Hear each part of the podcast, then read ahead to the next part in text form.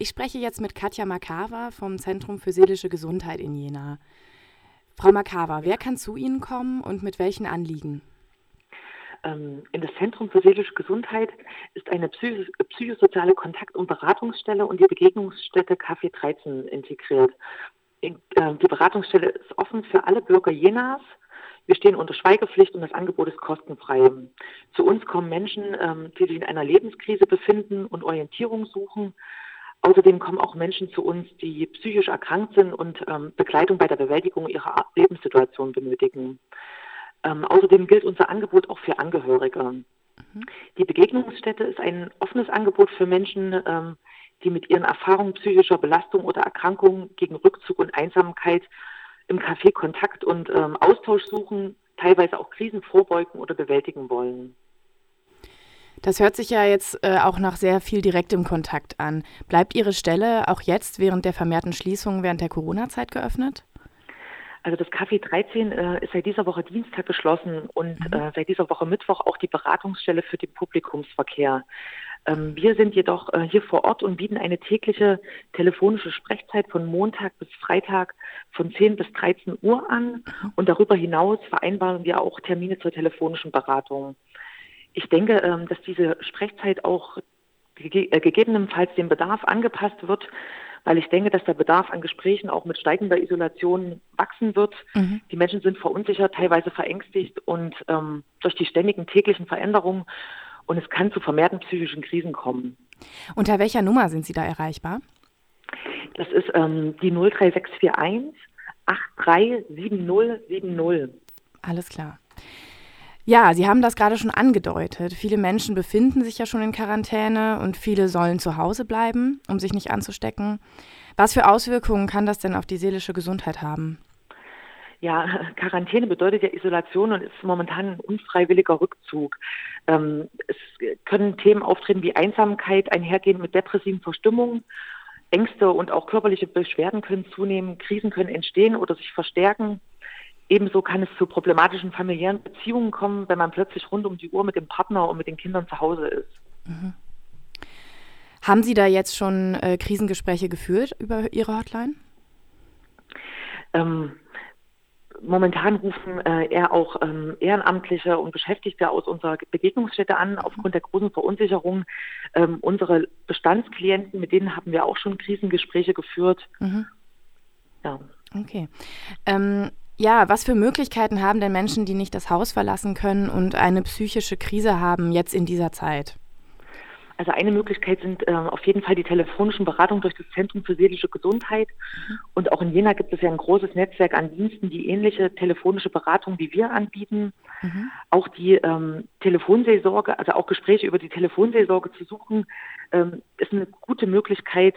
Und ich denke, in der aktuellen Situation kann auch die Telefonseelsorge mit ihrer Arbeit einen wichtigen und stabilisierenden Faktor zur Entlastung bieten.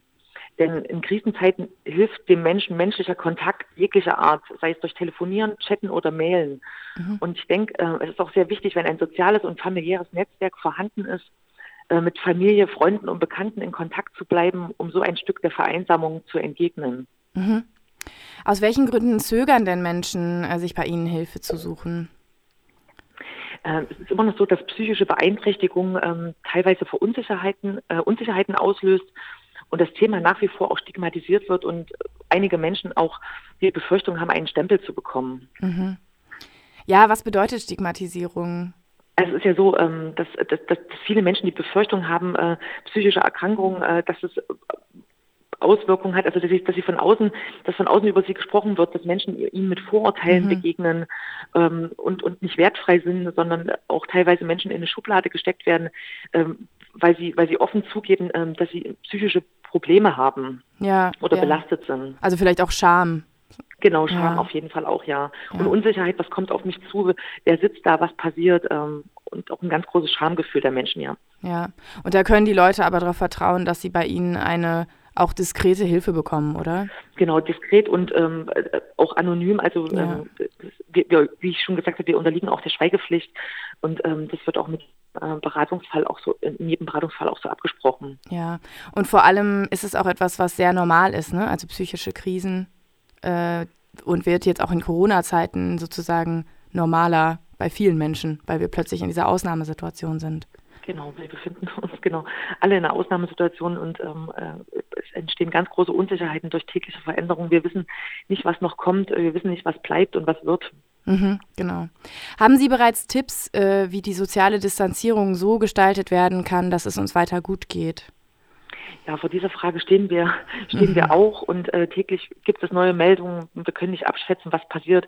Was heute ist, kann morgen schon wieder ganz anders sein. Ähm, mhm. Ich denke, dass an dieser Stelle das Wissen hilfreich sein kann, dass es uns allen so geht. Also wir sind alle von dieser sozialen Distanzierung betroffen und sind nicht allein. Mhm. Ähm, ein neues Gefühl von Zusammenhalt kann entstehen und ich denke auch, das kann eine Chance für einen gesellschaftlichen Wandel und der Besinnung auf das Wesentliche bedeuten. Mhm. Und ich denke, einmal mehr ist es wert, äh, das Privileg des Lebens und der Gesundheit zu schätzen.